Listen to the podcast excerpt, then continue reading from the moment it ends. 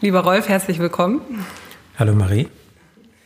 Ähm, wir haben uns äh, verabredet, um heute über ähm, das Übersetzen oder über die Tätigkeit des Übersetzens zu sprechen.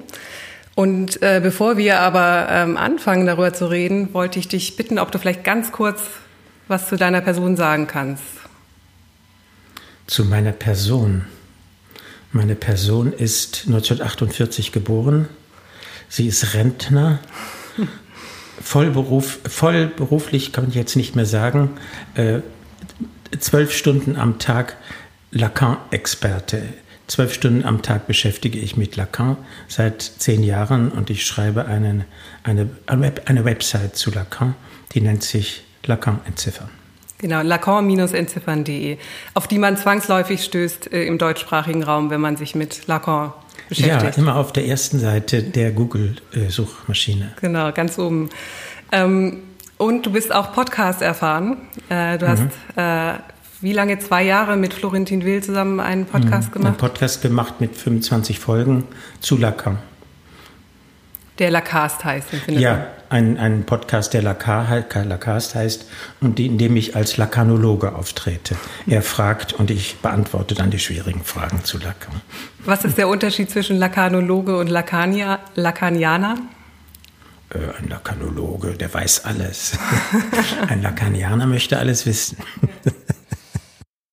Wir kennen uns daher, dass du ähm, neben deiner Tätigkeit als Lacan-Experte, neben deinem Blog und neben dem Lacast auch eine Lektüregruppe leitest, und zwar äh, in der Psychoanalytischen Bibliothek in Berlin. Und äh, da bin ich Mitglied und wir treffen uns alle zwei Wochen, mittlerweile virtuell, und lesen das 19. Se äh, Seminar von Lacan. Mit dem schönen Namen Ou pire oder schlimmer, vielleicht aber auch oder schlechter. Das ist ein Problem der Übersetzung, an dem ich immer noch nage. Und äh, ich bin dort nicht nur der Seminarleiter, sondern auch der Übersetzer. Genau. Und deswegen äh, daher der Gedanke, mit dir heute Überset äh, über Übersetzung zu sprechen. Denn diese Texte ähm, äh, oder dieses Seminar, das übersetzt du Stück für Stück. Äh, und äh, wir lesen also in dieser Gruppe deine Übersetzung. Und wieso mu musst du das überhaupt übersetzen? Nein. Aber äh, also es gibt es, gibt es eine andere deutsche Fassung davon? Nein.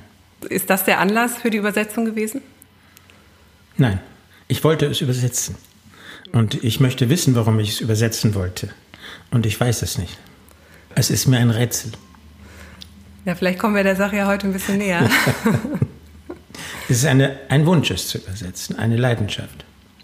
Wenn wir uns jetzt ähm, alle zwei Wochen treffen und diesen Text lesen, ähm, für mich ist es ja eine ungewöhnliche Situation, dass ich mit dem Übersetzer des Textes, den ich lese, in einem Raum sitze und der auch und wir gemeinsam den Text besprechen.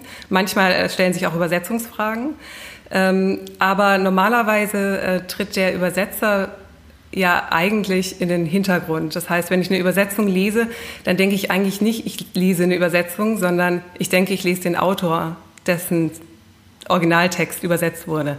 Das heißt, ähm, ich sage äh, natürlich nicht, wenn ich irgendwem von dieser Lektüregruppe erzähle, wir lesen äh, einen übersetzten Text von Lacan, sondern wir lesen Lacans Seminar.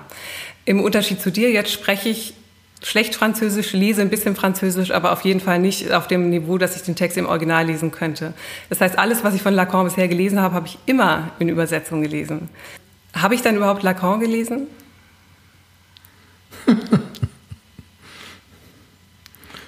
Sagen wir mal ja.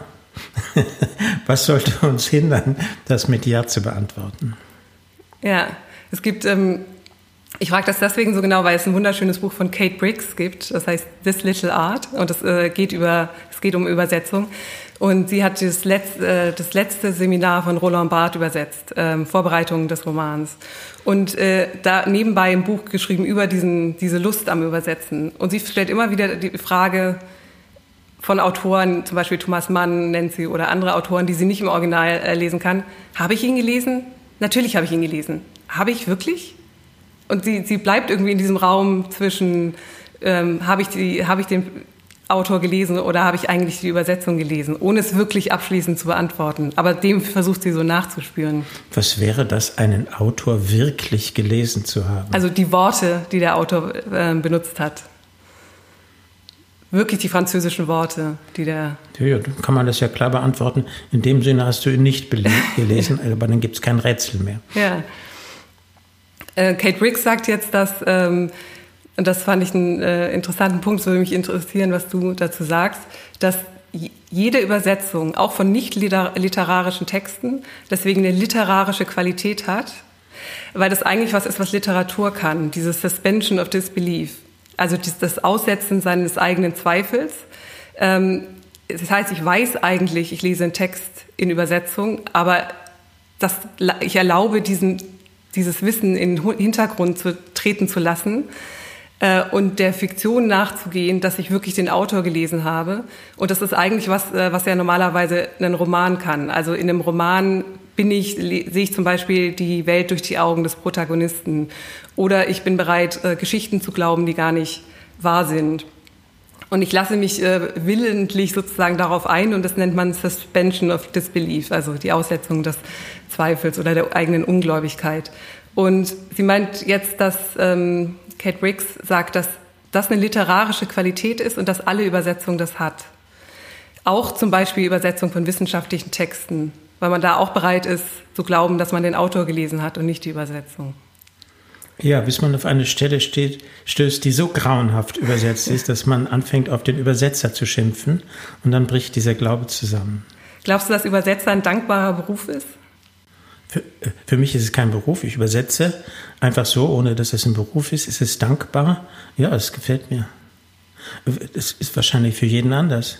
Äh, mein, für mich war ein starkes Erlebnis eine Veranstaltung in der psychoanalytischen Bibliothek. Da erzählte ein Übersetzer darüber, wie es ihm dabei ging, dass er hatte einen bestimmten deutschen Wissenschaftler, lebenden Wissenschaftler ins was weiß ich, übersetzt ins Spanische oder äh, Portugiesische. Und er erzählte davon und ich hatte das Gefühl, ich schlief, ich schlief ein. Es war so langweilig und der Moderator fragte ihn auch mal, paar Mal. Und es wurde nicht interessanter. Er beschrieb das wie Steine klopfen. Und obwohl, das könnte auch interessant sein. Ne? Für manche Leute werden Skulpteure.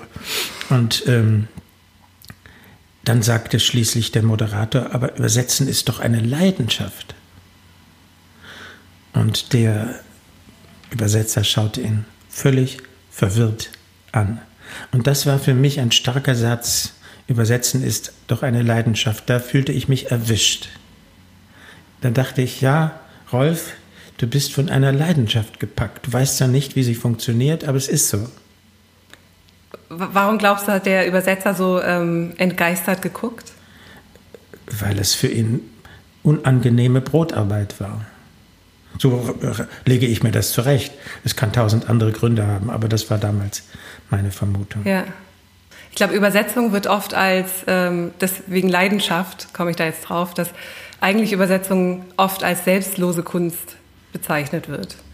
Also selbstlos in dem Sinne, dass der Autor, der, der, der Übersetzer hinter den Text, also eigentlich versucht, sich unsichtbar zu machen. Ähnlich wie der Filmschn äh, der Cutter beim Filmschnitt. Also eigentlich ist die, die, ähm, Arbeit dann am besten, wenn von dem Übersetzer nichts zu sehen oder zu lesen ist. Also wenn genau dieser Moment, den du gerade beschrieben hast, sich nicht einstellt.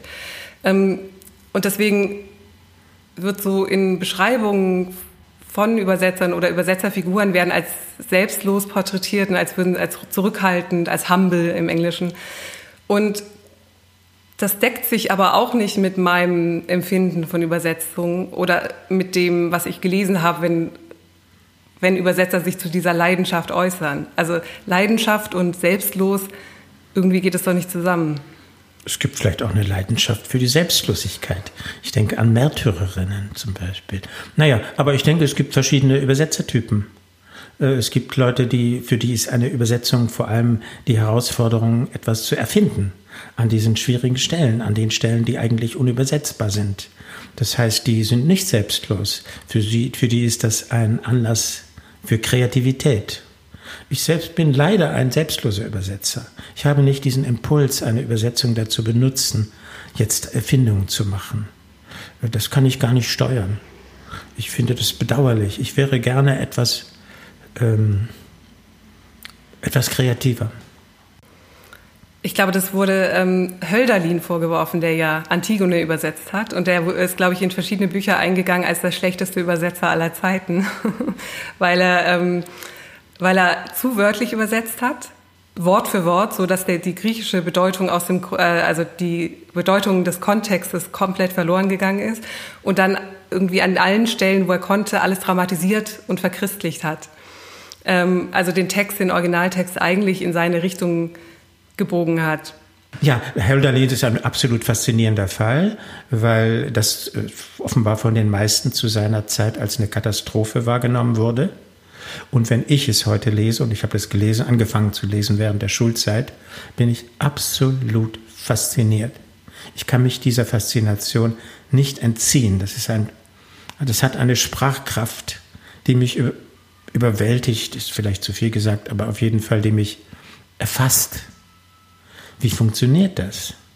Das nehmen die einen also als unerträglich hölzern wahr, die anderen als eine Erfindung einer poetischen Sprache. Eine große Rolle spielt wahrscheinlich, dass viele der äh, Leser zu Hölderlins Zeiten konnten Griechisch. Die hatten das in der Schule gelernt. Die, für die war also Übersetzen von Griechisch, die, die verglichen das. Wir haben das nicht als eine eigene Sprache gelesen.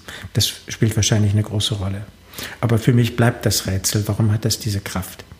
Ich glaube, die, die Zeit, äh, der Text in der Zeit ist, das ist aber auch ein Faktor, dass ähm, Übersetzungen ja auch oft dazu da sind, also sobald eine gute Übersetzung existiert, oft ist damit ja nicht Schluss, sondern Texte werden immer wieder übersetzt und teilweise auch deswegen, um, um das Publikum der Gegenwart anzusprechen oder vielleicht äh, etwas altmodisches Vokabular ähm, durch neueres, zeitgemäßeres äh, zu ersetzen. Und mit jeder Übersetzung ähm, lässt sich der Text eigentlich, ähm, erschließt sich der für ein neues Publikum. Also das heißt, der Text, der Originaltext wandelt sich eigentlich in der Zeit durch seine Übersetzung. Ich glaube, äh, Walter Benjamin hat es das Nachreifen des Originals genannt durch die Übersetzung. Das auch nicht nur die Übersetzung ändert sich, sondern auch das Original reift nach, dadurch, dass es in verschiedenen Worten dargestellt wird.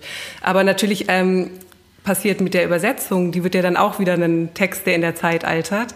Und was für Zeitgenossen schwülstig oder hölzern, hölzern klingen kann, klingt mit 200 Jahren Abstand in unseren Ohren natürlich ähm, ganz anders oder kann irgendwie eine ganz neue Kraft entfalten. Einen solchen Versuch gibt es jetzt in meinem Spezialgebiet Lacan. Äh, es gibt äh, ein Seminar von Lacan, Encore ist der Titel. Und äh, der ist, das ist übersetzt worden von der Übersetzergruppe von drei Leuten auf eine spezielle Weise, nämlich so, dass möglichst der Satzbau im Französischen nachgebildet wurde. Möglicherweise von Hölderlin inspiriert. Für mich liest es sich noch sperrig und ist es wirklich nötig? Was soll das? Was bringt das? Aber ich finde es, find es beeindruckend, dass Leute das ausprobieren, dass sie das Risiko eingehen, so viel Arbeit zu investieren, äh, dieses Experiment durchzuführen. Und vielleicht wird man das erst in 50 Jahren mit großem Genuss lesen. Glaubst du, Lacan zu übersetzen ist eine besondere Herausforderung? Ja, das hängt jetzt natürlich von den jeweiligen Lacan-Texten ab, der tausende von Seiten geschrieben oder es sind tausende von Seiten transkribiert worden. Seine 25 Seminare, die sind mündlich gehalten worden und sind transkribiert worden. Und es ist was ganz anderes, die von ihm geschriebenen Aufsätze zu übersetzen und diese Seminare zu übersetzen. Und bei den Seminaren ist es wiederum was anderes, ob es frühe Seminare sind oder späte Seminare. In den Aufsätzen liebt er die Verrätselung und die Verdichtung. Das sind echte Herausforderungen. Und die Wortspiele, das ist als Übersetzer sollte man eigentlich eine Lust haben, Wortspiele zu übersetzen. Ich habe sie nicht. Das ist eine der vielen Schwächen. Du hast keine ich, Lust, Wortspiele zu übersetzen? Nein, ich möchte das nicht. Ich habe inzwischen gelernt, das gehört zu meinen Aufgaben. Und es, es gibt auch ein, ein, wie soll ich sagen, ein Workflow dafür. Das habe ich festgestellt. Ich habe ein Wortspiel und ich nehme mir vor, so, für dieses Wortspiel musst du jetzt eine Entsprechung finden. Und da investierst du zwei bis drei Stunden. Und dann schreibst du dir erst die wörtliche Übersetzung auf und dann sammelst du Synonyme. Dann habe ich 20, 30, 40 Synonyme dort stehen. Und dann warte ich ein bisschen und dann finde ich vielleicht eine gute Entsprechung mit größerer Wahrscheinlichkeit eine mittelmäßige Entsprechung. Aber ich kann mir vorstellen, dass, also ich glaube, dass viele Übersetzer eigentlich davon ausgehen, obwohl vielleicht die Übersetzer nicht, aber die gängige Vorstellung erstmal von Übersetzung ist, na, es gibt ja was, was man sagen will, die Bedeutung, und dann drückt man das in gewissen Worten aus.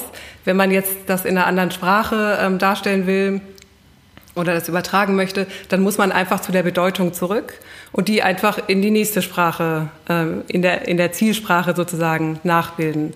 Und jetzt ist ja aber Lacan jemand, ähm, der vom Primat des Signifikanten ausgeht. Also nicht die Bedeutung, also nicht davon ausgeht, dass die Bedeutung über den Signifikanten steht, sondern eigentlich, dass man in der Sprache spricht oder in der Sprache sich ausdrückt. Das, äh, und deswegen hat diesen dritten Punkt der Bedeutung ähm, zwischen den Sprachen als Bezugspunkt, der fällt ja sozusagen in seiner Theorie dann eigentlich weg. Ja, fällt er nur in seiner Theorie weg. Ich würde sagen, es ist die normale Erfahrung beim Übersetzen, auch jetzt beim ganz banalen, alltäglichen Übersetzen, dass das Signifikat, dass der Signifikant häufig stärker ist als das Signifikat. Wenn es nicht eine gemeinsame Bedeutungsebene irgendwie gäbe, könnte man gar nicht übersetzen. Man kann diese Dimension nicht zurückweisen. Aber natürlich stößt man auf äh, auf, auf die Worte und wie die Worte, welche Stellung sie in einem bestimmten, ähm, in einer bestimmten Sprache haben. Ähm, zum Beispiel, wie übersetze ich ins Englische? Äh, wo ist denn, wo finde ich denn hier eine Toilette? Und im Amerikanischen darf ich, darf ich nicht sagen, where do I find a toilet? Das hört sich fast so an wie, wo kann ich denn hier mal kacken? Im, Im Englischen kann ich das sagen. Im Amerikanischen muss ich sagen, where uh, do I find a restroom oder so etwas oder vielleicht Bathroom oder eher Restroom. Das sind also die, das ist die Ebene des Signifikanten. Und die ist schon in der normalen Sprache wirksam, das weiß jeder. Äh, das ist für mich verblüffend, dass man das anders sehen könnte. Dazwischen gibt es Ebenen, wo das keine Rolle spielt, aber man ist dauernd damit beschäftigt, sich, sich mit dieser De äh, Ebene des Signifikanten, äh, des, des Wortlauts ähm, auseinanderzusetzen. Ja, und der, der Verkettung der Signifikanten. Und daher vielleicht ja auch der Versuch dieser Übersetzergruppe, die Verkettung, die im Original da ist, also welche Stellung haben die Signifikanten, wie sind sie aufgereiht, zu übertragen ins Deutsche. Ja, und da kommt etwas äh, ins Spiel. Was für mich jetzt persönlich wichtig ist, der Rhythmus. Ich nehme aber an, dass es die meisten Übersetzer sich damit herumschlagen. Äh, man möchte im, im, im man hat nicht, beim Übersetzen hat man einen geschriebenen Text und übersetzen in einen geschriebenen Text. Aber man hat außerdem noch die gesprochene Sprache in beiden, auf beiden Ebenen. Und ich lese das alles vor mich laut hin. Wenn ich also übersetze, spreche ich das 10, 20 Mal vor mich hin, weil ich das nur auf der Ebene des Sprechens höre, wie die Wörter fallen müssen. Ich weiß nicht, ob es anderen auch so geht.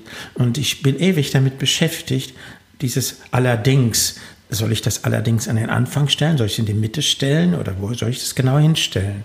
Und das ändert sich auch von Tag zu Tag. Das ist wie wenn man ins Kino geht. Wenn man in einen Film sieht, am einen Tag findet man ihn gut und am nächsten Tag findet man ihn schlecht. Und genauso ist es bei diesem Klängen, wie ein Satz klingt. Das ändert sich. Wenn ich am, sehr ausgeschlafen bin, morgens früh um 10, dann habe ich ein sehr gutes Sprachgefühl und dann höre ich es am genauesten. Ähm, also da kommt diese, die, die akustische Dimension der Sprache äh, stark zum Tragen, auch wenn ich ganz banale Sätze äh, übersetze. Aber ich weiß, dass es Leute gibt, für die das keine Rolle spielt, die vollkommen stumm diese Arbeit machen und die diese, das, dieses wirkliche Hören der Sprachklänge nicht brauchen. Was mich wundert. Ich weiß nicht, wie sie es machen. Virginia Woolf hat mal gesagt, äh, als sie gefragt wurde, als sie einen Vortrag geben sollte, wie man schreibt, hat sie gesagt, es ist ganz einfach. The right words in the right order. Also die, die richtigen Worte in der richtigen Reihenfolge. So einfaches Schreiben. Und äh, wenn jetzt aber sozusagen Ihr Text die richtigen Worte in der richtigen Reihenfolge hat und der Übersetzer oder die Übersetzerin dann äh, die, das Wort, so wie Hölderlin es ja teilweise gemacht hat, äh, Wort für Wort übersetzt, dann ist zwar die Reihenfolge der Ur des Originaltexts erhalten, aber der ist genau wie du sagst natürlich dann in der ähm, in der Zielsprache ähm, macht er natürlich was völlig anderes. Also die Reihenfolge ist natürlich nicht absolut gegeben, sondern die muss dann in der, die richtige Reihenfolge muss neu gefunden werden in der Sprache, in die man übersetzt. Aber auch da haben die Worte eine richtige Reihenfolge oder eine, die sich richtig anhört. Und deswegen liest du es wahrscheinlich vor dich hin. Ja, aber für jeden ein bisschen anders. Deswegen, das hängt jetzt vom individuellen Sprachgefühl ab. Ja.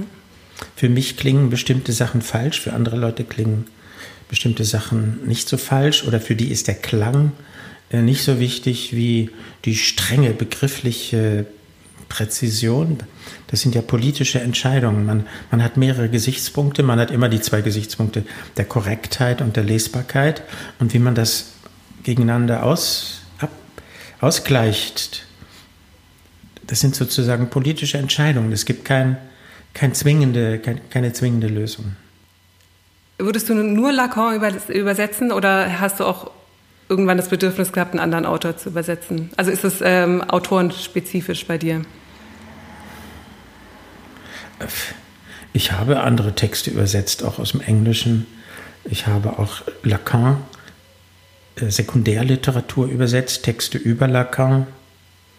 Das, okay, das ist dann aber es hat nicht diese, da packt mich nicht die Leidenschaft so. Doch, einmal hat mich die Leidenschaft gepackt. Da bekam ich eine Übersetzung und ich sollte was dazu sagen als Lakanologe sozusagen. Ist das hier begrifflich korrekt? Kann man das so sagen? Und mir fiel auf, dass das Deutsch, das war eine Übersetzung aus dem Französischen ins Deutsche, das klang mir so holprig. Und dann habe ich angefangen, Vorschläge zur Verbesserung der Übersetzung zu machen. Das hat mich, glaube ich, einen Monat lang beschäftigt. Also da hat, mich, da hat es mich gepackt. Da dachte ich, das ist so ein gutes Buch. Das sollte doch in einem äh, nicht so holprigen äh, Deutsch formuliert sein. Und bis heute frage ich mich, warum mich das plötzlich gepackt hat. Aber sonst, ich weiß es nicht, ich müsste es sehen, ob ich, ob die, ob ich einen längeren Text der nicht von Lacan ist, ähm, ins Deutsche übersetzen könnte, ob ich die Lust hätte. Du hast mir irgendwann erzählt, dass du ähm, mal mit dem Gedanken gespielt hast, Zizek zu übersetzen. Ja, mit jemand, mit, mit diesem Freund zusammen. Und äh, das war dieses Buch, was sie, was sie über Lacan immer schon wissen wollten und Hitchcock nicht zu fragen wagten. Da gab es das nur in Französisch. Und dann hatten wir uns überlegt, das zu übersetzen. Wir haben uns alle 36 oder so Hitchcock-Filme als, äh, als DVD besorgt. Damals gab es, äh, nicht DVD, als ähm, Videokassetten. Da gab es das alles noch, da gab es nur Videokassetten. Und auf diese Weise habe ich sehr viele Hitchcock-Filme gesehen. Und dann haben wir die Lust verloren. Und warum habt ihr die Lust verloren? Für mich, weil die Beschreibung bestimmter Szenen in Hitchcocks Filmen die Zizek vornahm, weil die nicht stimmten. Wir hatten uns dazu angeschaut, Bild für Bild. Und das war, stimmte nicht. Das ist offenbar ein Fehler, der leicht passiert. Und es ist sehr mühsam, äh, bei so einer Filmbeschreibung äh, tatsächlich am genauen Bild zu bleiben. Man hat im Kopf, wie es abläuft. Und das verwandelt sich im Kopf.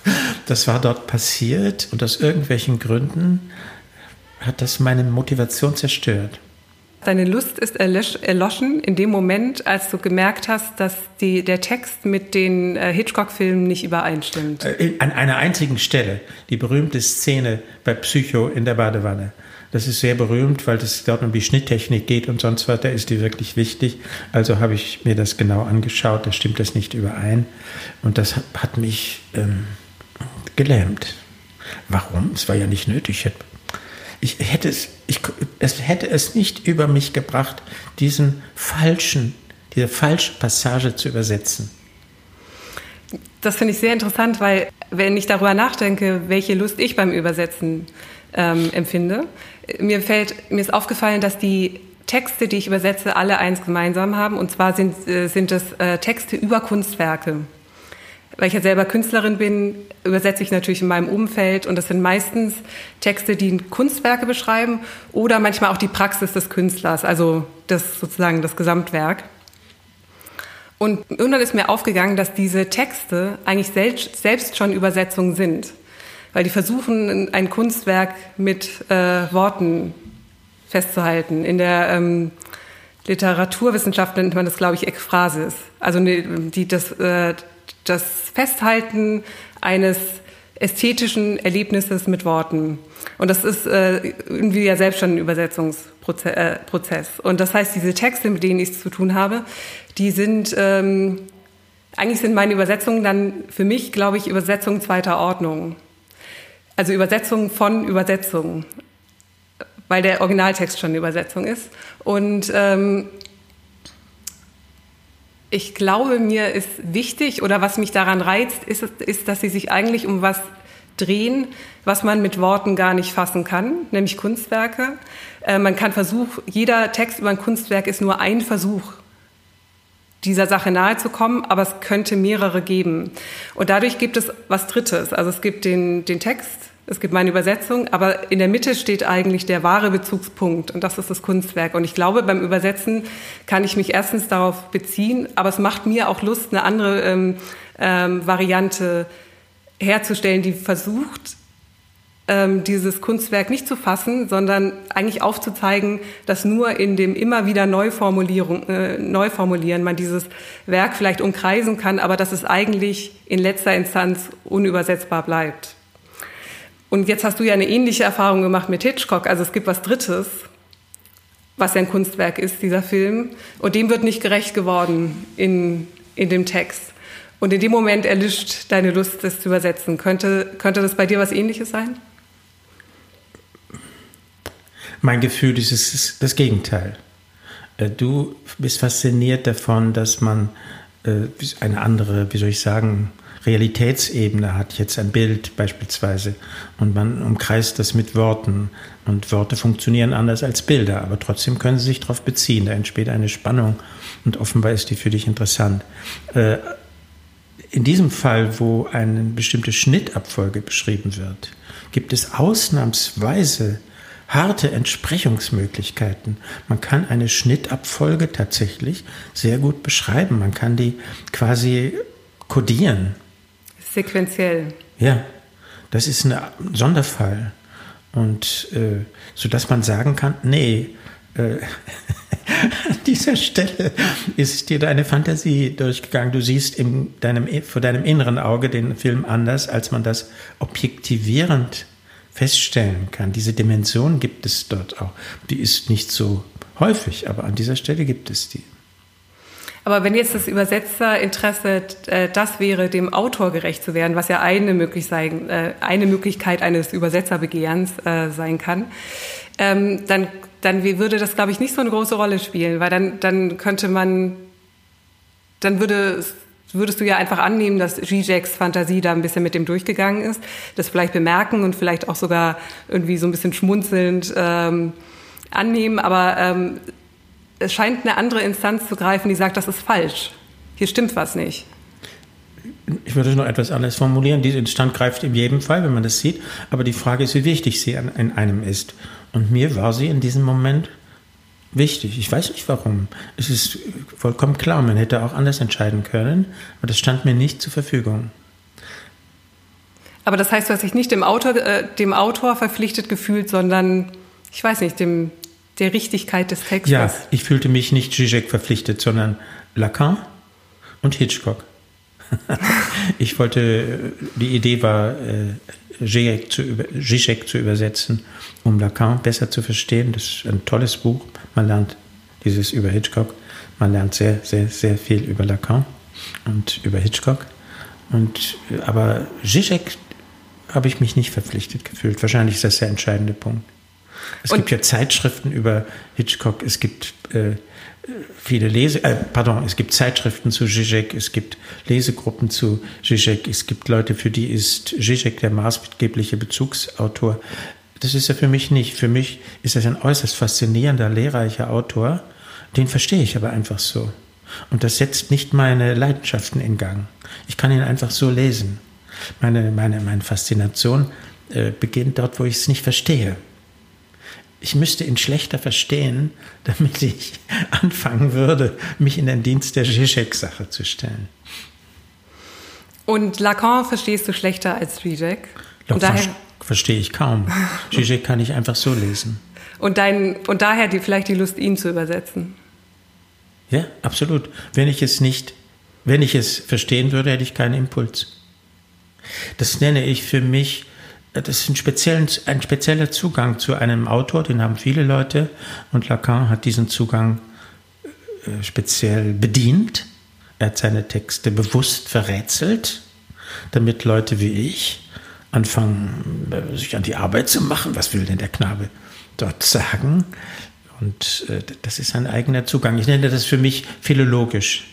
Und das, ich habe einen philologischen Zugang. Und unter philologisch verstehe ich, meine Grundposition ist, ich verstehe es nicht und möchte es verstehen und ich möchte es mit Verfahren verstehen, die halbwegs überprüfbar sind, nicht durch freies Fantasieren. Und dazu gehört unter anderem das Übersetzen. Und natürlich viel drumherum lesen, wie, wie man das seit 2.000, 3.000 Jahren macht, um die heiligen Texte. Den heiligen Text. Um die heiligen Texte, ja. Diese Art der Arbeit entstand im Zusammenhang äh, mit heiligen Texten. Ich, mit heiligen Text meine ich jetzt die Texte von Homer. Darum entstand die Philologie und die Bibel. Darum entstand Philologie.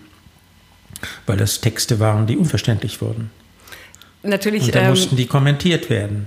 Das klingt aber natürlich jetzt so, dass, äh, dass äh, Lacan ein heiliger Text für dich ist. In gewisser Weise ist er für mich ein heiliger Text, weil ich diese Einstellung habe, ja, ich möchte das unbedingt verstehen. Es ist ja gar nicht so wichtig. Aber für mich ist es sehr wichtig. Ich versuche das, ähm, ich versuche gerade herauszuarbeiten, weil mich das so sehr interessiert, was das Begehren des Übersetzers oder der Übersetzerin ist. Dass es, es gibt die Person und es gibt sicher Übersetzer, die genau einer Person nahe kommen wollen, sich irgendwie mit, deren, äh, mit dem Werk der Person auseinandersetzen wollen, weil sie an die Person ran wollen. Dann jetzt beschreibst du gerade den Text der eine Eigenständigkeit hat, die von den biografischen Details des Autors eigentlich unabhängig ist, sondern der Text ist der heilige Text. Und ich glaube, dann gibt es noch eine dritte Kategorie und das sind ähm, äh, Übersetzer, die, denen es um die sprachliche Erfahrung geht. Und die ist weder an einen bestimmten Autor noch an einen bestimmten Text ge, ähm, gebunden, sondern die ergibt sich aus der, der Lust an dem Umgang mit Sprache. Und die Sprache kann von verschiedenen Autoren kommen. Und ich habe so, ich hab ein bisschen rumgelesen um, und mir Formulierungen angeguckt, wie äh, Übersetzer über ihre eigenen ähm, Empfindungen sprechen. Und da ist mir was aufgefallen, was mich total fasziniert und was vielleicht wahrscheinlich meine Lust am Übersetzen wäre. Und zwar gibt es verschiedene Autoren, die davon sprechen, dass sich zwischen, die von eigentlich von einem Raum zwischen den Sprachen sprechen. Also man hat den Ausgangstext, man hat den Zieltext und in dem Prozess der Übertragung muss man weil man nicht eins zu eins übertragen kann. Das sind schlechte Übersetzungen, das sagen alle, davon distanzieren sie sich. Ähm, sondern es gibt eigentlich zwischen den Sprachen einen Raum jenseits der Sprache. Und das wird auch genauso äh, formuliert. John Berger zum Beispiel spricht davon so, Anne Carson spricht davon äh, so, Anthea Bell. Alle sagen irgendwie, ich muss aus dem Originaltext heraus und diesen Text loslassen und bevor ich in dem anderen Text lande, befinde ich mich in einem Raum, als würde man so einen Sprung machen und kurz in der Luft äh, schweben. Äh, äh, befinde ich mich in einem Raum eigentlich jenseits der Sprache oder in einem Raum, in dem Sprache nicht, nicht zählt, nicht wirkt, wo gar keine Sprache ist. Und mich interessiert das auf die, äh, auf die Theorie von Lacan bezogen, weil ich mich frage, ob hier zwischen den Sprachen eigentlich ein Raum außerhalb des Symbolischen, außerhalb der Sprache gesucht wird, den man ja nach Lacans Theorie, der ja eigentlich unmöglich ist, was ja das Reale ist. Ne? Es gibt was, das nicht gesagt werden kann. Und ähm, man kommt also irgendwie an das Reale, an den Raum jenseits der Sprache niemals ran, weil wir ja alle sprachliche Wesen sind. Und ob hier sich nicht so ein Begehren auftut, zumindest kurz, quasi im Sprung von einer Sprache zur nächsten, eine Ahnung davon zu kriegen, dass es einen Raum jenseits der Sprache gibt.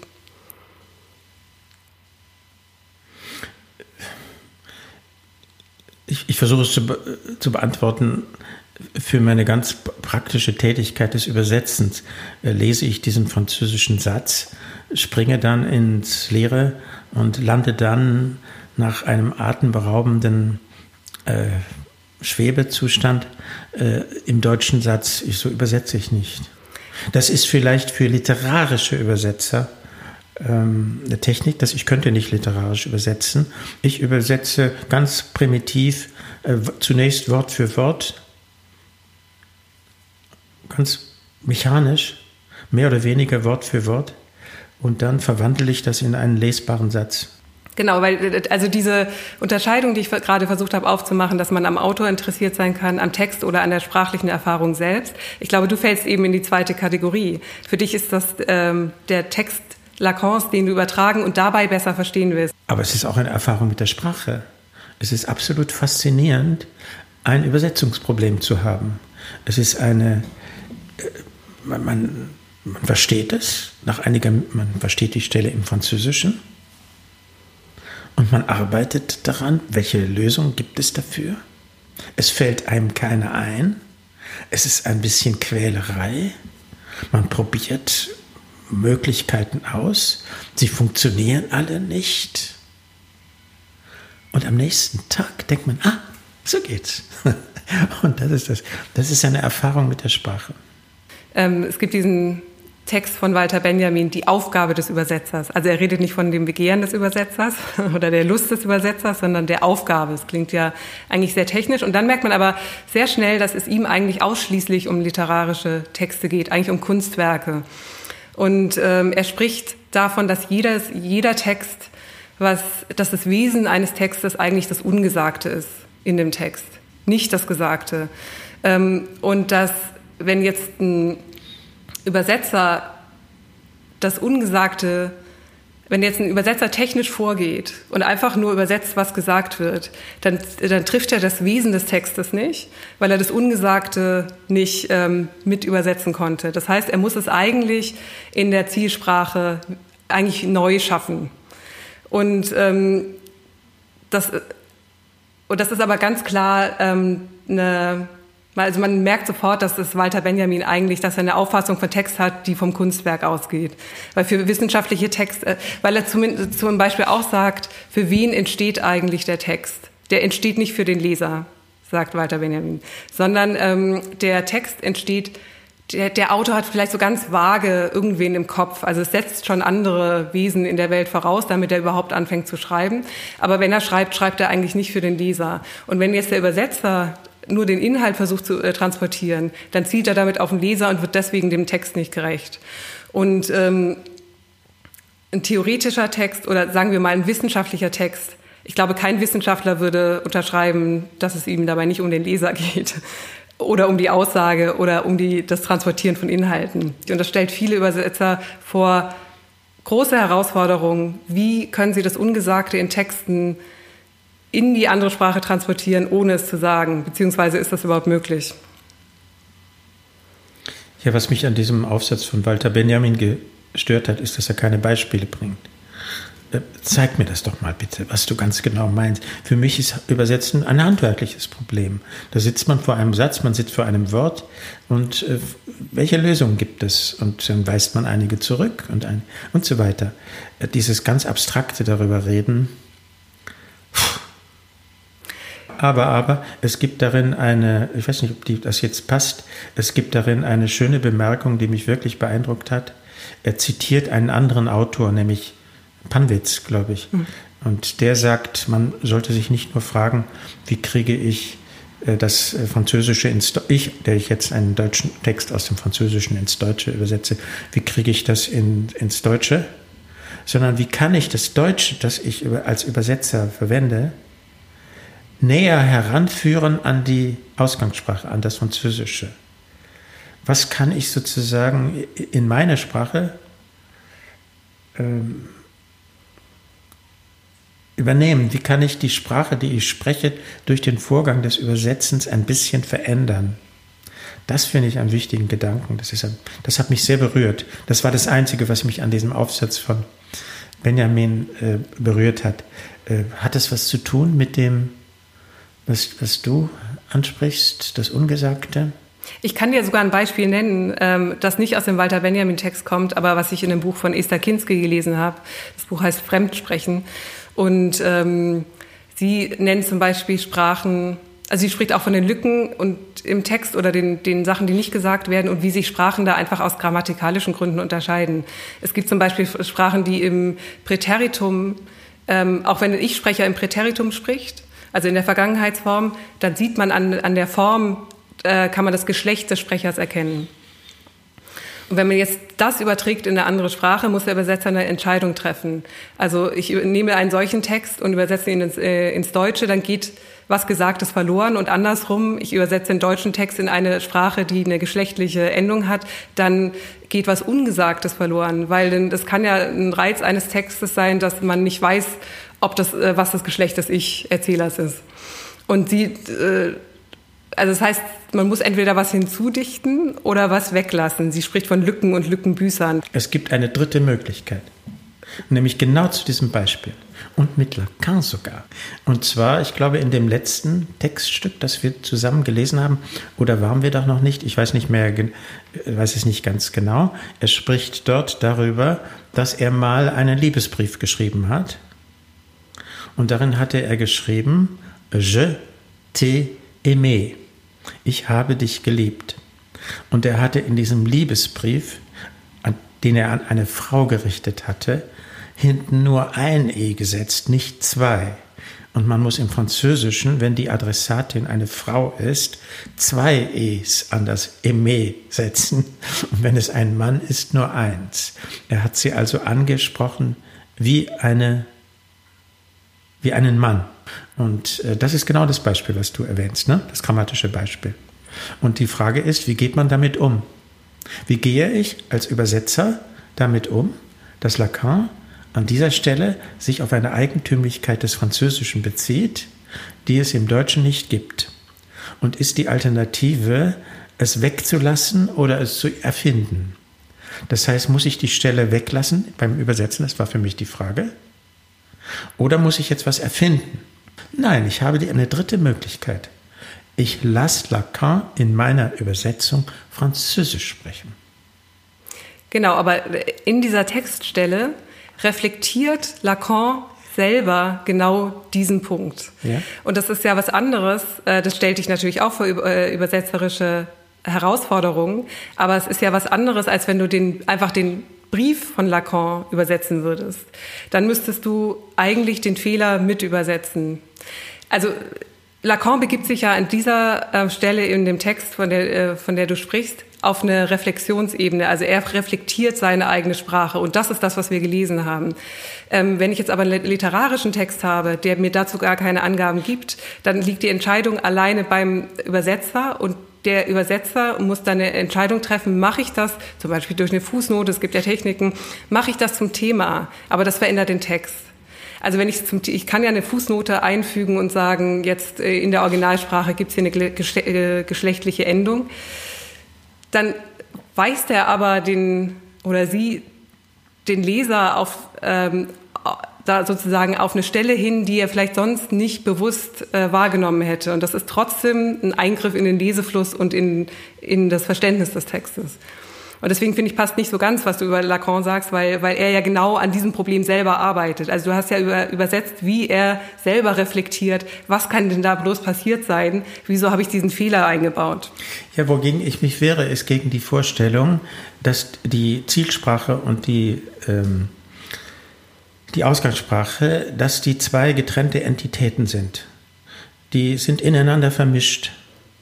Äh, ich, ich, weiß, ich kann das jetzt nicht für literarisches Übersetzen sagen, aber es gibt das zwischen den Sprachen bereits innerhalb der Sprachen.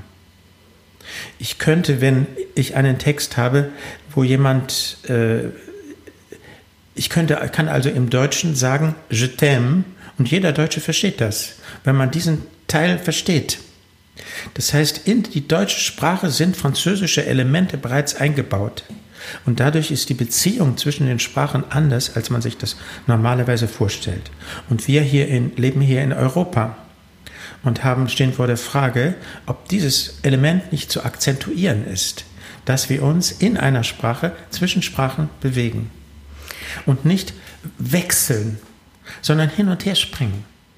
Genau, ich glaube, wir müssen einfach unterscheiden, ob wir von literarischen Übersetzungen, weil ich habe gerade, äh, also Walter Benjamin bezieht sich ja klar auf literarische Übersetzungen und äh, für die, wie du ja selber schon gesagt hast, gilt es ja eigentlich nicht. Auch äh, ich verwandle mich jetzt in einen literarischen Übersetzer. Und äh, warum sollte nicht jemand, der ein modernes Gedicht übersetzt, anfangen, zweisprachig zu übersetzen und einzelne Elemente des äh, der, der Ausgangssprache mit hineinzunehmen. Das wäre eine neue Art des Übersetzens und das müsste man erstmal ausprobieren, ob man damit nicht weiterkäme. Mhm. Das wäre auf jeden Fall eine neue Version des Textes. Gegen den Purismus. Also die Vorstellung wäre, das Deutsch, was ich spreche, ist ein Deutsch, was sich beständig auf französische, englische, äh, italienische und so weiter Elemente bezieht. Und eine der Aufgaben des eine der Aufgaben des Übersetzers mit Benjamin, eine der Aufgaben des Übersetzers könnte sein, diese, äh, dieses Patchwork, aus dem eine, die eigene Sprache besteht, ein bisschen zu pflegen. Ich denke gerade ähm, darüber nach, ob es ähm, auch Texte gibt, die, wo man die Übersetzung bevorzugt. Auch selbst wenn man die Auf Sprache jeden Fall für spricht. mich. Ja? Hegel im Deutschen äußerst schwer lesbar. Im Englischen hervorragend lesbar. Der, Weil der, Übersetzer schon Arbeit geleistet hat? Der hat diese Wahnsinnskonstrukt, also die Hegelsche äh, Satzbau, also von einer Verschlungenheit, da ist Lacan ähm, nichts dagegen. Ähm, und der englische Übersetzer hat das vereinfacht. Und dadurch habe ich zur Phänomenologie des Geistes einen besseren Zugang über die englische Übersetzung als über das deutsche Original bekommen. Ja, das hatte ich eine Zeit lang auch versucht. Ähm, ich glaube, ich, das ist schon ein paar Jahre her, aber ich habe damals in London gewohnt und habe ähm, viel Englisch gesprochen, die meisten Bücher auf Englisch ähm, gelesen und habe dann angefangen, mir auch deutsche Theoretiker in englischer Übersetzung zu besorgen, in der leisen Hoffnung, dass eben diese komplizierten, langen äh, Satzkonstruktionen irgendwie schon bearbeitet wurden, runtergebrochen äh, wurden und dass so ein bisschen Klärungsarbeit geleistet wurde von dem Übersetzer, an die ich mich jetzt so ein bisschen andocken kann. Also eigentlich, dass es so eine ähm, Mittlerstellung der übersetzte Text eine Mittlerstellung wird zwischen dem Original und mir. Ja, das gibt es auch bei Lacan. Es gibt also einen englischen Übersetzer, äh, Bruce Fink. Es gibt zwei Übersetzungen seiner Schriften und der hat die zweite Übersetzung angefertigt und der legt großen Wert auf Lesbarkeit.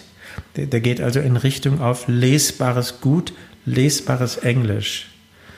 Da schaue ich häufig rein, wenn ich die Konstruktion im Französischen nicht verstehe. Und das hilft mir. Äh, das ist vielleicht nicht immer richtig. Und es ist auch nicht immer richtig, das so stark zu vereindeutigen. Das ist eine Frage des Fingerspitzengefühls. Aber auf jeden Fall liefert es einen guten Zugang. Und wenn es speziell darum geht, einen Zugang zu finden, äh, sind solche hm, vereinfachenden Übersetzungen äußerst hilfreich. Ja, ich kenne das aber auch im Literarischen. Und ähm, ich habe äh, irgendwann habe ich so ein Gedicht gefunden, bin ich irgendwie über ein Gedicht gestolpert von Georges Bataille. Ähm, das ist furchtbar pathetisch. Aber ich fand es trotzdem schön, weil es ein ganz tolles Wort enthielt, das für mich den Pathos aus dem Gedicht eigentlich wieder ein bisschen rausgenommen hat. Und zwar das Wort Glühwürmchen. Er ähm, beschreibt, wie er auf dem Friedhof ist und, äh, und ein Glühwürmchen sieht. Und dann sagt er sowas wie in der deutschen Übersetzung, und das Glühwürmchen erblickte mich in meiner Schande. Und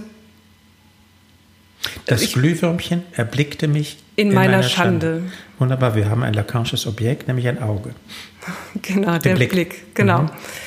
Und ich glaube, ich konnte dieses, mir ist irgendwann das aufgefallen, ich fand es witzig, das Gedicht, weil ich fand, es war so das Glühwürmchen, weil das so ein lustiges Wort ist, hat es, hat es den Pathos, diese, diese Erfahrung, irgendwie hat ist noch eine Note reingekommen, die das Gedicht für mich leichter, leicht verdaulicher gemacht, äh, leichter zu verdauen gemacht hat. Ähm, und das hat dann ein bisschen gedauert, bis mir aufgefallen ist, dass natürlich Glühwürmchen im Französischen ein ganz anderes Wort ist. Das heißt Luciole. Luciole. Luciole. Luciole, also mit C. Mhm. Und also der, der Witz des Wortes, Würmchen, Glühwürmchen, das ist ja wirklich so ein drolliges deutsches Wort. Der hat für mich eigentlich das Gedicht gerettet und ich glaube, hätte ich es auf Französisch gelesen, ich bin mir nicht so sicher. Und hier geht es nicht um Verständnis, sondern einfach auf der sprachlichen Ebene. Es gibt Leute, die in der Lage sind, sich in die, in die Lyrik äh, einer Fremdsprache einzuhören, die also mit Genuss, also Deutsche, die mit Genuss englische oder französische Gedichte lesen können. Mir geht es nicht so. Ich kann ohne Schwierigkeiten theoretische französische und englische äh, Texte lesen, aber der Reiz eines Gedichts kommt nicht an mich heran, weil mir dieser Reichtum fehlt, der darin steckt. Das finde ich extrem bedauerlich. Ähm, bei Rimbaud kriege ich etwa, etwas mit, aber auch nur mühsam. Äh, äh, nein, die französische Lyrik ist mir leider deswegen zum größten Teil verschlossen. Das ist eine bittere Erfahrung. Das erfordert zu viel Kenntnis, gehört haben, Assoziationen. Bitte? Assoziationen. Also wenn man mit den Worten mhm. aufgewachsen ist. Ähm Französischer Roman geht wieder. Das kann ich genießen. Aber nicht diese hochverdichtete lyrische Sprache. Vor allem, die, also jetzt meine die der modernen Lyrik. Und liest du Gedichte in Übersetzung? Ja, sicher, aber um das zu, um das zu wissen. Eigentlich geht es an mir vorbei, weil der Hauptpunkt, äh, das, was ich an einem modernen deutschen Lyriker, äh, was mich elektrisiert, das passiert da nicht. Wenn ich Rilke lese oder Celan lese oder Gottfried Benn lese oder sonst was, das elektrisiert mich. Wenn ich französische oder englische moderne Lyrik lese, dann muss ich denken, leider muss ich hier aufgeben. Das geht mir ähnlich. Also weil, weil mir da im Gegensatz zu anderen Texten, die ich in Übersetzung lese, die ganze Zeit bewusst ist, dass diese Gedichte übersetzt sind und dass sie nicht an den Reichtum des Originals rankommen. Also ich, Gedichte in Übersetzung zu lesen, ist für mich, macht für mich eigentlich keinen Sinn. Ja, Mach man müsste nicht. Arbeit investieren. Man braucht also eine gute deutsche Übersetzung für ein Gedicht von, was weiß ich, ähm, von, von, von, von, von, von Rimbaud. Und äh, dann geht man hin und her und hin und her und hin und her. Und dann wird es nach einiger Zeit, wird anfangen, das französische Gedicht zu einem zu sprechen. Diese Arbeit habe ich nie investiert. Ich würde, glaube ich, ganz gerne nochmal auf das Seminar zurückkommen, das du gerade übersetzt. Hast du schon mal ein ähm, Seminar ins Deutsche übersetzt von Lacan, das es schon in deutscher Übersetzung gibt? Ja, ich habe äh, übersetzt äh, Seminar Nummer 23 Le Symptôme, das Symptom. Und davon gab es bereits zwei deutsche Übersetzungen. Und ich habe eine dritte angefertigt. Zum Spaß für mich. Aber die kann man auch im Internet nachlesen auf meiner Seite. Zum Spaß für dich oder ähm, hattest, du, warst du unzufrieden mit den existierenden Übersetzungen? Ja, es gibt ja keine Übersetzung, mit der man nicht unzufrieden sein kann, äh, wenn man sich ein bisschen auskennt, weil jede Übersetzung beruht auf heiklen Entscheidungen und wenn man sich ein bisschen auskennt, denkt man, ah, das hätte man auch so übersetzen können. Das ist eines der Vergnügungen, die man da hat. Und das äh, Unzufriedenheit auf dieser Ebene. Nicht uns, die waren zwei, es gibt zwei äh, gute oder zwei ordentliche, zwei plassable Übersetzungen. Es gibt da keine Notwendigkeit, äh, eine dritte herzustellen. Das war eine dritte für mich, weil es mir gefallen hat, die, die da war, zu überarbeiten. Ich bin angefangen mit der einen, die es gibt, und habe sie überarbeitet und überarbeitet. Und dann hat sie sich schließlich in eine dritte Übersetzung verwandelt. Und dann bin ich nochmal durchgegangen, um es ganz neu zu übersetzen, damit es nicht zu tief verstrickt war in den Ausgangstext.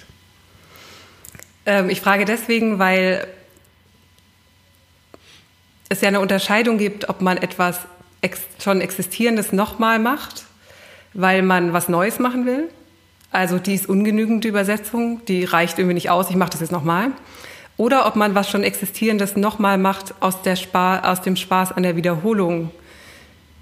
Beziehungsweise ob beim nochmal machen das Original, ob es da darum geht, eine neue Verbindung oder eine weitere Verbindung zum Original herzustellen und nicht, ob, äh, nicht in Reaktion darauf, dass das, was auf dem Markt ist, ungenügend ist. Also geht es um Neuheit oder um Wiederholung? Aber du hast es eigentlich schon beantwortet. Bei dir geht es nicht um Neuheit. Nicht um Neuheit und nicht um Wiederholung. Es ist eine Form, sich einen Text anzueignen, dass man ihn übersetzt. Und das gewinnt dann eine Eigendynamik, dass ich dann die verrückte Idee hatte, das gesamte Seminar tatsächlich nochmal zu übersetzen. Man, man, man versteht hm. dadurch sehr viel. Dann ist es äh, Übersetzung als Praxis. Also nicht Übersetzung als, äh, wenn man jetzt diese klassische Unterscheidung zwischen Poesis und Praxis nimmt, ne? also das hervorbringende Schaffen und das das zweckfreie Schaffen. Und ähm, man jetzt davon ausgeht, dass ein Übersetzer, der engagiert wurde von einem Verlag und äh, eine neue Übersetzung her, ähm, erstellen muss, dann steht am Ende ja sozusagen das Produkt, das hergestellt werden soll. Aber das, das Verstehen durch den, das Verstehen des Textes durch die Übersetzung ist ja eigentlich eine Praxis, die den Lesegenuss oder den, den Genuss des Verstehens ähm, fördert, die aber nicht auf das Endprodukt zielt. Das Endprodukt ist eine Bedingung, sonst würde man das nicht machen, aber das ist nicht das Wichtigste, sondern der Vorgang des Übersetzens. Und es ist es ist diese Lust, sich zwischen diesen Sprachen zu bewegen. Das ist eine eigene Art des Vergnügens. Ich, zu meiner Verwir Verwirrung habe ich festgestellt, es gibt Leute, die dieses Vergnügen nicht haben. Ein äh, Mensch, den ich kenne, der war gezwungen, irgendeinen Text äh, zu Lacan zu übersetzen. Der hat es sehr gut übersetzt und er fand es entsetzlich. Er war dazu gezwungen, er wollte das nicht. Nie wieder übersetze ich was. Das war seine Reaktion. Also der für mich eine verblüffende Figur, der konnte es gut übersetzen und fand es, diese Erfahrung möchte ich nicht wiederholen. Der hat kein Begehren an dieser Stelle. Ähm, na, für, für, ich bin immer noch damit beschäftigt, das zu verarbeiten, dass es solche Leute gibt. Für mich ist es ganz klar, das ist ein Vergnügen. Der Übersetzungsvorgang, dass es ein kniffliges Problem ist, dass man herumprobiert dass man Alternativen sucht, dass man im Synonymlexikon nach Alternativen sucht, weil ich habe nicht so viel im Kopf, äh, dass man plötzliche Einfälle hat. Und dann das Schöne beim Übersetzen im Internet, ich kann eine Übersetzung auch noch nach fünf Jahren überarbeiten. Das Überarbeiten der Übersetzung ist für mich das Allerschönste. Das Schleifen des äh, Diamanten. Das Schleifen des Diamanten. Ich bin ein Diamantenschleifer, kann man so sagen. Das ist eine sehr harte, sehr harte Vorlage. Ein Diamantenschleifer. Und ähm, der Schleifvorgang selbst.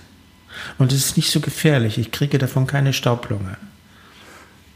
Was du gerade, wie du das gerade äh, beschrieben hast, dass es eigentlich was, es gibt ein schwieriges Problem und es macht Lust, das Problem zu lösen. Das erinnert mich eigentlich an ähm, die letzte Sitzung unserer Lektüregruppe, wo es auch ein ähm, schwieriges Problem gab, und zwar ein Fall, der, ähm, also Lacan reflektiert eigentlich einen eigenen Versprecher, und, ähm, und wir haben als Gruppe eigentlich ähnlich rumgepuzzelt wie du gerade. Also wir haben die ganze Zeit gesagt, könnte es nicht so sein, könnte ähm, kann man das nicht auf die Analytiker-Analysanten-Beziehungen übertragen? Und eigentlich ähm, einfach erst jetzt, wo du das beschreibst, dachte ich, das hat eine ganz ähnliche ähm, äh, Form, dieses, dieses Rumprobieren, bis es passt. Mhm. Mhm. Das heißt, eigentlich machst du mit den Texten von Lacan gerne was, was äh, also inhaltlich, also sprachlich gerne das, was du auch inhaltlich mit ihnen gerne machst. Nicht gucken, wie kann ich die so äh, auf sich selbst anwenden, dass es passt. Ja, also äh, zwei Antworten darauf. Das eine ist, ich würde es, ich vergleiche für mich selbst das Lacan-Übersetzen immer mit Steilwandklettern. Also das Vergnügen ist das Klettern. Nicht, dass man hinterher oben ist, was soll das? Aber das, das Klettern, dass es sehr, sehr, sehr kompliziert ist. Und besser als beim äh, Steilwandklettern, man kann nicht abstürzen. Gut, man kann, man kann ein peinliches Produkt vorsetzen und wird dann, ist dann blamiert. Gut, aber so, ich weiß, das, das wird, wird mir nicht passieren. Ja, dieses Herumprobieren ist furchtbar wichtig. Das wie ein Hand, deswegen ist es für mich wie ein Handwerk. Und Lacan zu lesen, ein sehr schwerer, schwieriger Autor. Ich sehe nicht, wie man das verstehen kann, ohne in einer Gruppe herumzuprobieren. Es gibt Leute, die das anders machen. Die können das für sich selbst lesen. Ich selbst könnte das nicht. Das Herumprobieren in, mit jemand anderem, was könnte das bedeuten? Könnte es das bedeuten? Könnte es das sein? Könnte es das sein? Ist der für mich der Zugang. Und ich habe das äh, Jahrzehnte mit einer einzigen Person zusammen gemacht und dann angefangen, solche, in solchen Lektüregruppen das zu machen. Und das ist doch sicher ganz ähnlich wie im Bereich bildende Kunst. Ne? Da probiert man auch herum. Es gibt kein strenges, äh, es gibt keinen Algorithmus, der einen dazu bringt, eine Lösung zu finden. Man probiert was aus. Der Maler steht vor dem Bild, tritt zehn Schritte zurück, guckt sich das an, sieht, na, das geht nicht, das oder unten diese, das, unmöglich, geht wieder an das Bild, korrigiert was, geht wieder zurück, wartet ein paar Tage, sieht es wieder. So ähnlich läuft es da. Ganz, ganz genau. Und ich glaube auch, dass, ähm, dass in der Kunst liegt oft äh, der Fokus so sehr auf dem Kunstwerk. Der Werksbegriff ist so groß und so schwer. Ähm, und ich glaube, dass die allerwenigsten Künstler wirklich produzieren, um am Ende ein Werk zu haben, was nämlich dem entspricht, dass man nach dem Steilwandklettern oben auf der Klippe, äh, Klippe steht, sondern dass es genau um diesen Prozess des ähm, Produzierens geht, wofür man das Werk als Anlass braucht. Aber genau um diese Reibung im Prozess, dass das eigentlich Kunst ist und es eigentlich von diesem Werks äh, gut tun würde, von diesem Werksbegriff ein bisschen abzurücken. Deswegen haben Künstler mein volles Mitleid. Sie hängen, über ihnen hängt erstens dieser Begriff Künstler. Bin ich ein wirklicher Künstler? Und über ihnen hängt dieser drohende Begriff des Werks. Ist das wirklich ein Ich Werk? wusste gar nicht, dass du so eine tolle tiefe Stimme imitieren kannst. Und wenn man übersetzt, hat man ähnliche Vergnügungen, aber Übersetzer ist eine so harmlose Tätigkeit. Ich bin ich wirklich ein Übersetzer? Fragt sich ja keiner. Oder ich frage mich das nicht. Und ähm, ist das, was ich übersetzt habe, eine echte Übersetzung? Hm. Ja, es mag einige geben, die hängen diesen Begriff sehr hoch. Für mich ist es was ganz Banales. Das ist was wie Fliesenlegen. Das ist, Fliesenlegen ist etwas sehr Kompliziertes. Die Räume sind alle krumm und schief, die Fliesen sind gerade und es gibt sehr gute Fliesenleger, die haben im Lauf ihrer 10 oder 20-jährigen Praxis gelernt, diese Dinger so an die Wand zu pappen, dass es gut aussieht, obwohl die Wände krumm und schief sind. Das sind tausend Tricks. Und so besteht für mich das Übersetzen aus solchen tausend Tricks.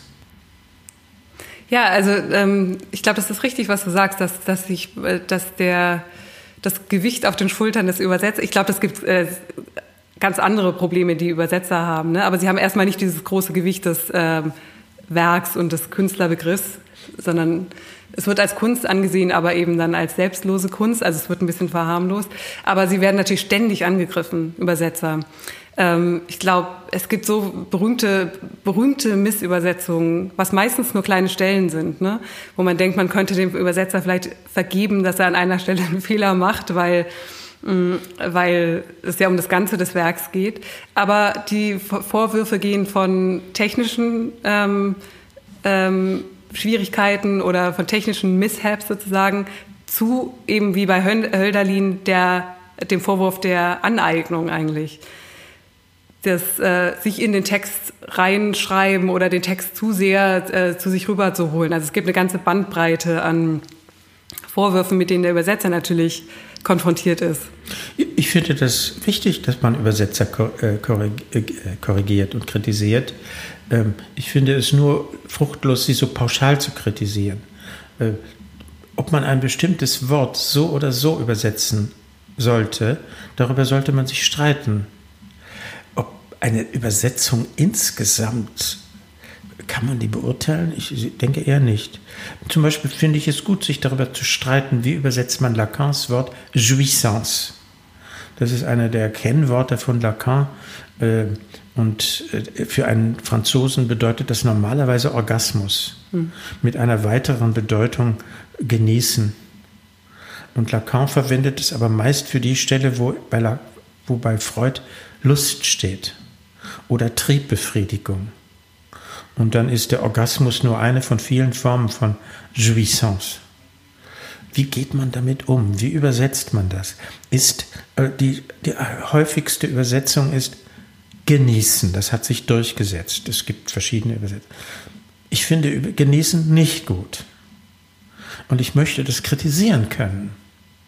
Damit zerfetze ich nicht einen Übersetzer. Gut, es mag jetzt empfindliche Gestalten geben, die ertragen das nicht, dass man ihnen sagt, ich finde die Übersetzung von Jouissance mit genießen nicht gut.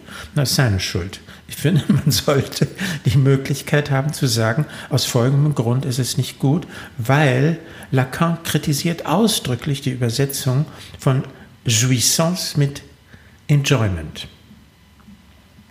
Das ist zu heiter. Mhm.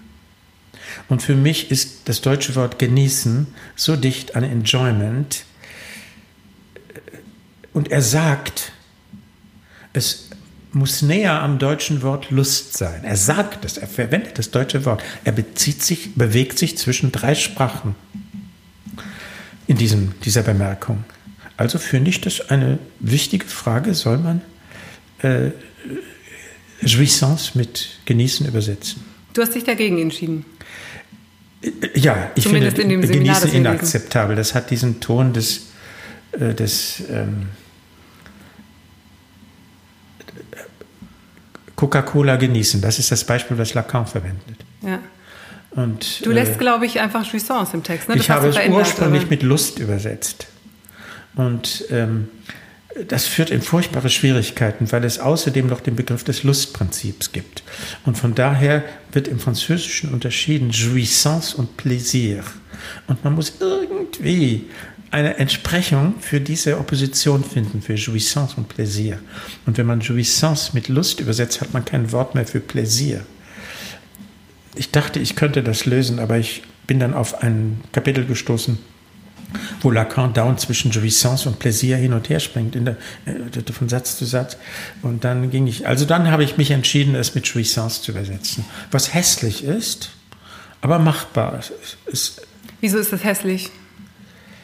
Es wäre ja schöner, man würde ein deutsches Wort Hast verwenden. du nicht eben dafür plädiert, dass der Reiz gerade darin liegt, das Französische in die deutsche Sprache mit einzusetzen? Ja, also das heißt ja nicht unbedingt, dass es schön ist.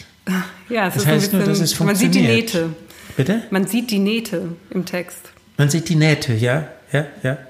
Das kann man als hässlich oder als schön empfinden. Ja, und man kann jetzt sa sagen, äh, dann führen wir doch den Begriff Jouissance ins Deutsche als Fremdwort, als Fachbegriff ein. Das wäre jetzt die Erweiterung der eigenen Sprache durch die fremde Sprache, von der dieser Panwitz spricht. Ich, das wird eine der vielen Techniken. Ich führe deutsche neue Wörter ein, Jouissance. Und ich finde die, ich, ich kann ja nur zwischen zwei schlechten Lösungen mich entscheiden.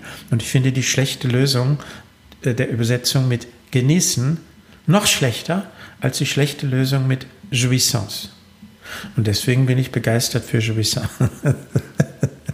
Ja, ich sehe schon langsam wird mir klar, was du vorhin meintest, äh, dass der Zwischenraum für dich eigentlich kein Zwischenraum ist, sondern eigentlich ein Verwachsen der Texte, oder? Also man sieht bei ein Verwachsen der, der Sprachen. Also dieses, ähm, wenn man die Nähte im Text sieht ähm, und der Übersetzer dadurch sichtbar wird, dass hier ähm, ein französisches Wort in die deutsche eingefügt wurde, ist das ja wirklich so ein die sind irgendwie auf derselben Ebene oder man kann so einen Flickenteppich daraus erstellen. Dem, ähm, und das ist wirklich was ganz anderes als das, was, worüber wir vorhin gesprochen haben bei diesen literarischen Übersetzungen. Das ist, das, das ist irgendwie ein, also es gibt für dich eigentlich gar keinen Zwischenraum. Es gibt für dich gar keinen Raum zwischen den Sprachen. Ja, das ist eine Metapher und äh, die Frage ist, wohin führt mich diese Metapher? Und mich führt die Metapher dazu, dass ich mir vorstelle, dass es zwei getrennte Räume gibt. Es gibt die, diese, die Welt hier und dann gibt es wie in äh, irgendeinem Film, dann gibt es eine Wand und dann kann jemand durch die Wand gehen und hinter dieser Wand ist eine andere Welt. Es gibt zwei getrennte Welten und es gibt die Frage dieses Zwischenraums. Ähm, und so lege ich mir das nicht zurecht. Ich, ich, in meinem Roman würde die Figur nicht plötzlich die Fähigkeit haben, durch die Wand zu schreiten und dann plötzlich in eine andere Wand gehen, sondern sie würde feststellen, dass das, wovon sie vermutet hat, dass es auf der anderen Seite ist, hinter der Wand, dass Stücke davon bereits hier sind. Sie hat es nur übersehen. Ja, verwachsen. Es ist bereits da und die Welt, die Sprachwelt, in der, sie, äh, der diese Figur lebt, ist nicht so homogen, wie sie sich das vorgestellt hat. Ich finde gerade, ähm, du hast ähm, darauf insistiert, dass es mit, äh, eine Metapher ist, ähm, was mich dazu bringt, dass ich ähm, es gibt ein Interview mit, äh, ich habe den Namen des Interviewers vergessen, aber die ähm, Frau, die interviewt wird, ist äh, Anthea Bell, also auch eine prominente äh, Übersetzerin. Und sie versucht das Übersetzen zu beschreiben und greift immer wieder auf Metaphern zurück. Und irgendwie möchte der, versucht der Interviewer sie dazu zu bringen, das wirklich mal ohne, oder, oder ich weiß nicht mehr, ob sie sich das selber vorstellt, vornimmt, aber sie, sie versucht wirklich ganz klar und ohne Metaphern davon zu sprechen, was Übersetzung denn eigentlich ist. Und genau in dem Moment sagt sie, es ist so, dass vom Übertragen der einen Sprache in die andere der Geist des Übersetzers sich in einem Raum befindet, in dem es keine Sprachen gibt. Und dann gibt es eine Pause und dann fragt der Übersetzer, und können Sie mir jetzt sagen, wo ganz genau dieser Raum ist? Und dann muss sie lachen, weil ihr natürlich auffällt, dass es wieder eine Metapher war, ähm, die sie verwendet hat. Also es ist ihr unmöglich, über diesen Prozess zu sprechen, ohne auf Metaphern zurückzugreifen. Natürlich, das geht nicht. Auch ich erläutere meine Position durch Metaphern. Ja. Na, klar, das geht nicht. Mit Metaphern kommt man nicht raus. Ja. Aber noch mal ganz kurz ähm, ähm, weil mich noch eine andere ähm, Formulierung so fasziniert hatte von, wo wir gerade bei räumlichen Metaphern sind.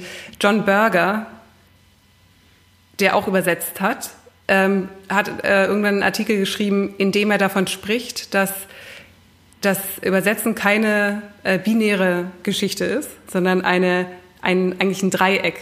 Also ein, ein Prozess mit drei Punkten. Nicht Zielsprache, äh, Ausgangssprache und Zielsprache, sondern es gibt noch was Drittes. Mm.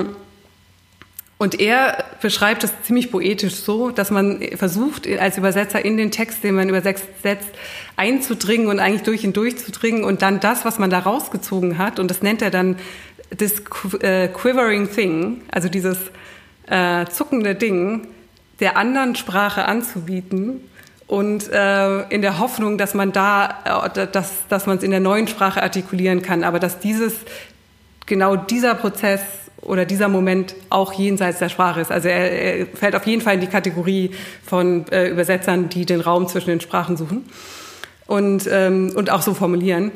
Und er spricht aber eben von diesen zittrigen, zitternden Dingen oder diesen zuckenden Dingen. Und das hat mich ähm, erinnert an Lacans äh, Formulierung, das Symbol ist Mord am Ding. Und ähm, der, was, was ja eigentlich bedeutet, dass sobald ich ein Wort für eine Sache habe, kann das Wort die Sache ersetzen, also tritt das Ding hinter die Sache zurück und ist, äh, ist dann nicht mehr richtig sichtbar. Und ähm, das Ding ist aber ja auch, und deswegen habe ich vorhin äh, schon mal in die Richtung, habe ich versucht vorzustoßen, das Ding ist ja auch, steht ja auch dann in äh, späteren Seminaren, wird es dann zum Realen. Oder was später das Reale ist, ist in den früheren Seminaren ja das, das Ding bei Lacan. Oder es ist zumindest verwandt. Und deswegen ähm, frage ich mich, ob's, ob man sagen könnte, dass an der Stelle vielleicht nicht von dem Begehren des ähm, Übersetzers die Rede sein müsste, sondern von der Jouissance des Übersetzers. Also einer nichtsprachlichen Erfahrung, einer Erfahrung außerhalb der Sprache und zwar mitten in der Sprache. Ja, wenn man jetzt strenge Lacan-Terminologie verwenden will, hm.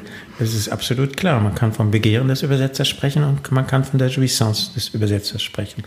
Und äh, was wäre das Begehren des Übersetzers? Das Wichtigste ist, dass er es immer nochmal versucht.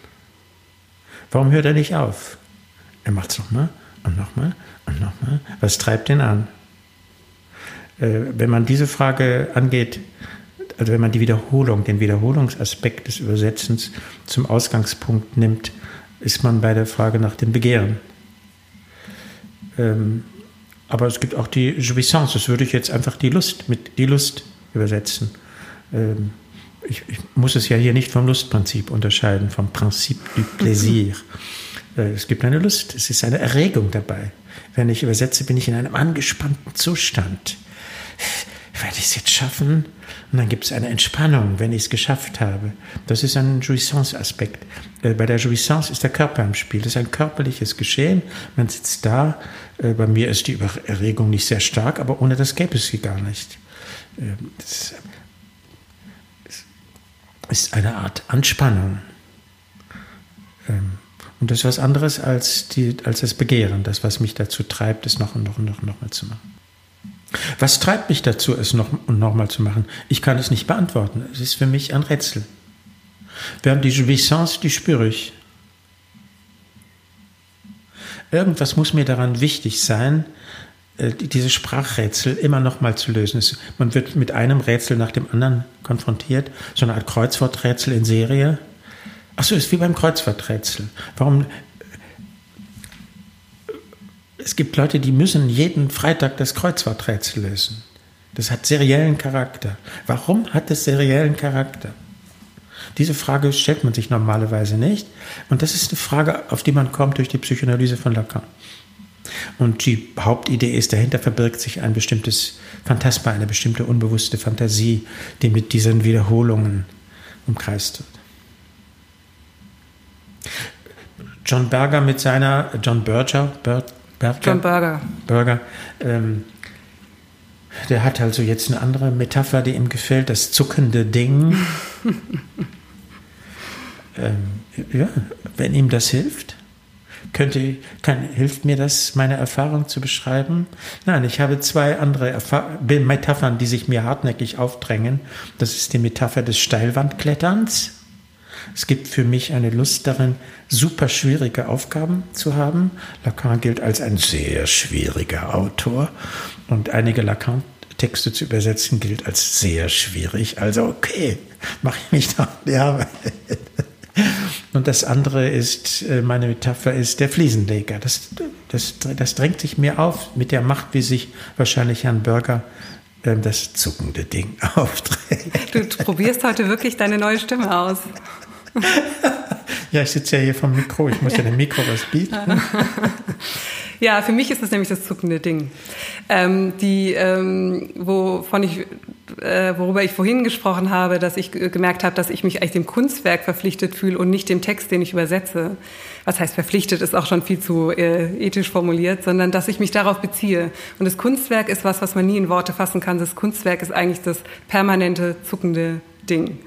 Und, ähm, das Bildende, das visuelle Kunstwerk. Ja, genau. Du meinst jetzt kein Gedicht, kein Roman. Genau. Hm?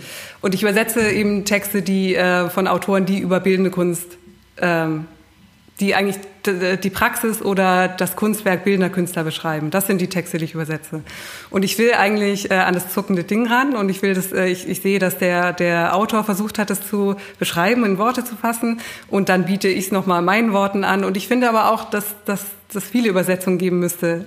Ähm, oder es ich äh, würde niemals dann mit meiner Übersetzung einen Anspruch erheben, entweder den Originaltext äh, dem gerecht geworden zu sein oder dem Kunstwerk auf besondere Weise gerecht geworden zu sein. Aber die Wiederholung ist für mich nicht auf meiner persönlichen, ähm, als persönliche Erfahrung, Erfahrung als Lust am Übersetzen drin da auch. Aber es gibt noch eine andere äh, Wiederholung und das ist die, dass das zuckende Ding immer wieder übersetzt werden will. Es gibt einen Text und dann gibt es den nächsten Text und dann gibt es noch einen Text und ähm, und die Wiederholung auf dieser Ebene bezieht sich darauf, dass eigentlich was nicht gesagt werden kann.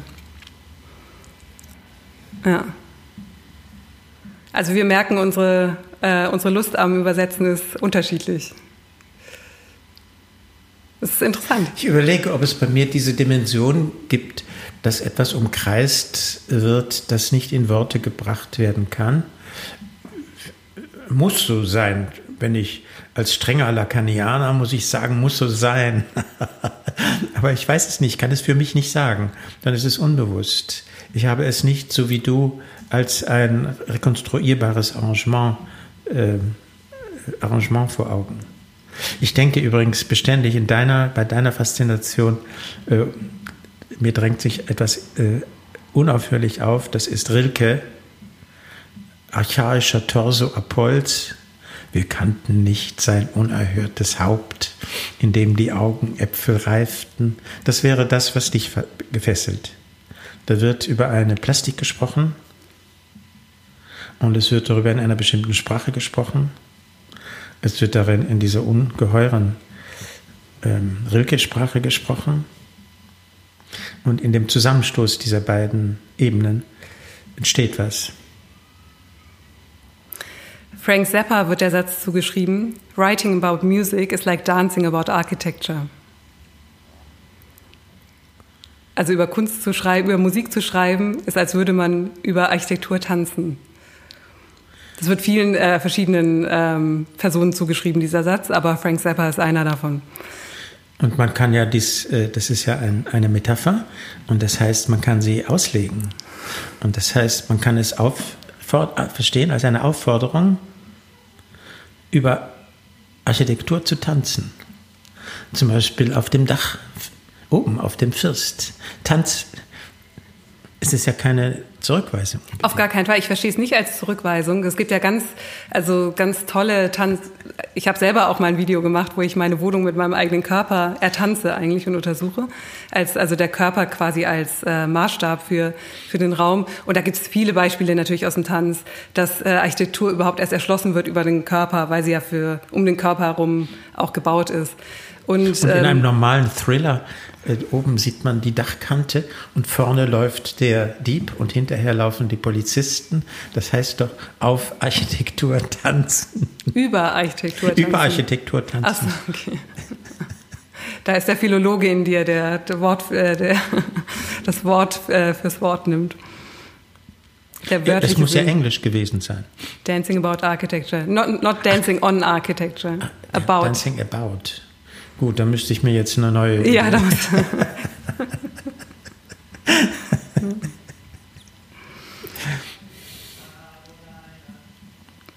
Fällt dir noch was ein, was du noch gerne besprechen möchtest? Ja, es gab noch eine Frage, die du mir äh, gestellt hattest. Und das war, hat das, das, die war so, statt vom Übersetzen spricht man auch vom Übertragen. Erster Schritt. Zweiter Schritt. Der Begriff der Übertragung ist auch ein Begriff der Psychoanalyse.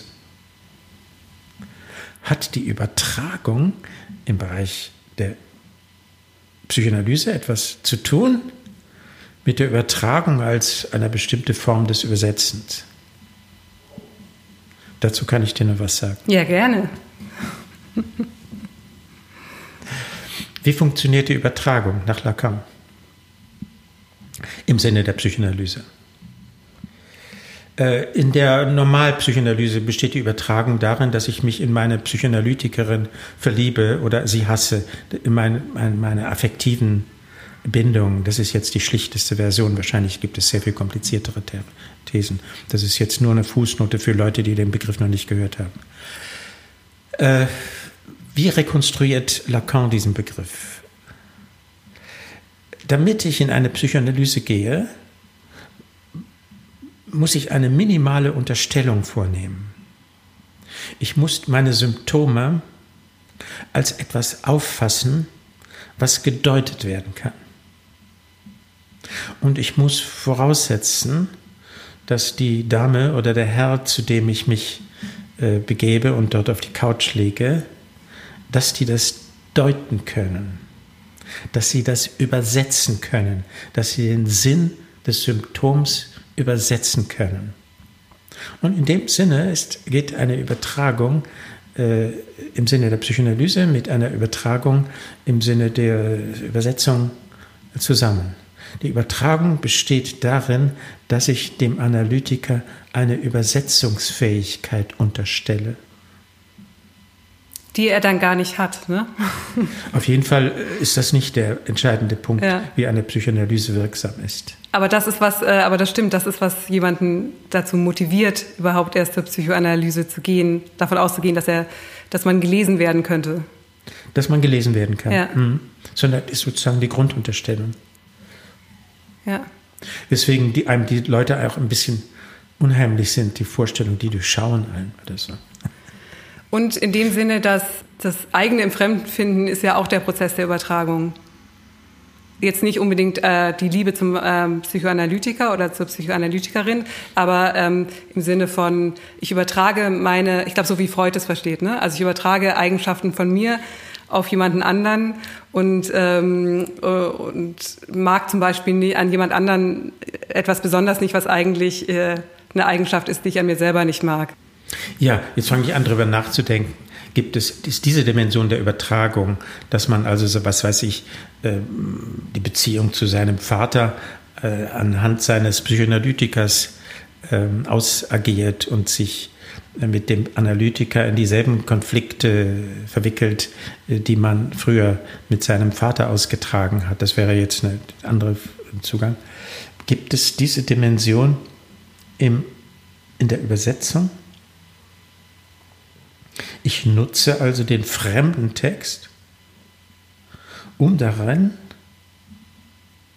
etwas zu wiederholen, was aus meiner Vergangenheit stammt und was ich auf diese Art und Weise in eine andere Form bringe, in eine traktable Form. Ich wiederhole so also einen Konflikt mit, sagen wir mal in nicht lakanianischer Sprache, ich wiederhole einen Konflikt mit meinen frühen Bezugs Bezugspersonen in der Beziehung zu diesem Text. Könnte gut sein. Das ist jetzt eine neue Idee, die hatte ich bislang noch nicht. Und dazu fällt mir auch eine Szene ein. Mhm. Ein Treffen. Und ähm, das war es so, dass alle Viertelstunde zehn Leute sitzen um einen Tisch und jeder liefert was. Und ich liefere eine kleine Übersetzung. Die zum übrigens eine Übersetzung zu einem Problem der Übersetzung, nämlich zum Begriff Klinik bei Lacan. Okay. Und ich lese das vor. Das dauert drei Minuten und dann gibt es darüber äh, fünf Minuten Gespräch. Und dann sagt die Dame neben mir, aber Herr Nemitz, Sie vernichten ja die ganzen Mehrdeutigkeiten. Die konnte offenbar besser als Französisch als ich. Mein Französisch ist nicht so gut. Ich werde viele Mehrdeutigkeiten vernichten. Und ähm, dann dachte ich, das ist jetzt eine wilde Deutung gewesen. Von ihr? Ja, eine wilde Deutung, das hat mich angesprochen, nachdem ich mich vor dem Schock erholt habe. Es hat mich angesprochen. Ich dachte, es stimmt. Möglicherweise geht es mir beim Übersetzen darum, die Mehrdeutigkeiten zu vernichten. Aufzuräumen. Du willst aufräumen. will aufräumen. Und möglicherweise ist es das, was ich nicht ertragen habe, die, die, die Mehrdeutigkeit. Vielleicht, ich kann das nicht so genau sagen. Vielleicht treibt mich das an. Auf jeden Fall fällt es mir sehr schwer, für die Mehrdeutigkeiten im, äh, im Deutschen Entsprechung, Entsprechungen zu finden. Es fällt mir sehr schwer, zu, sie zu wahrzunehmen, weil ich, das nicht meine Muttersprache ist. Es fällt mir schwer, dafür Ents Entsprechungen zu finden. Aber ich habe eine gute Ausrede. Die, Mehrdeutig, die Mehrdeutigkeiten, hätte ich der Dame sagen können, die können für sich selber sorgen. die Mehrdeutigkeiten. Die kommen sowieso rein in jeden kommen Text. Sowieso. Hm. Da brauchen wir keine großen Anstrengungen nehmen. Ja. Das ist nur der Wunsch, sie zu beherrschen. Äh, okay, gut. Ja, weil die Mehrdeutigkeiten ähm, äh, rüber retten zu wollen, auf Teufel komm raus, wäre ja wieder davon auszugehen, dass es, dass es eine klare Bedeutung gibt, die rüber gerettet werden muss. Und so lässt man den Signifikanten eigentlich ähm, Spiel, Spielraum, sodass sich neue Mehrdeutigkeiten ergeben Ja, und das kann man nicht so klar entscheiden. Natürlich muss man versuchen, bestimmte Mehrdeutigkeiten rüberzubringen. Und wenn man sie gefunden hat, ein paar Mal in meinem Leben habe ich Entsprechungen gefunden, dann war ich glücklich. Ähm, dann ist es gut. Aber andererseits kann man es auch nicht ganz beherrschen. Hm. Lieber Rolf, vielen Dank. Liebe Marie, danke auch.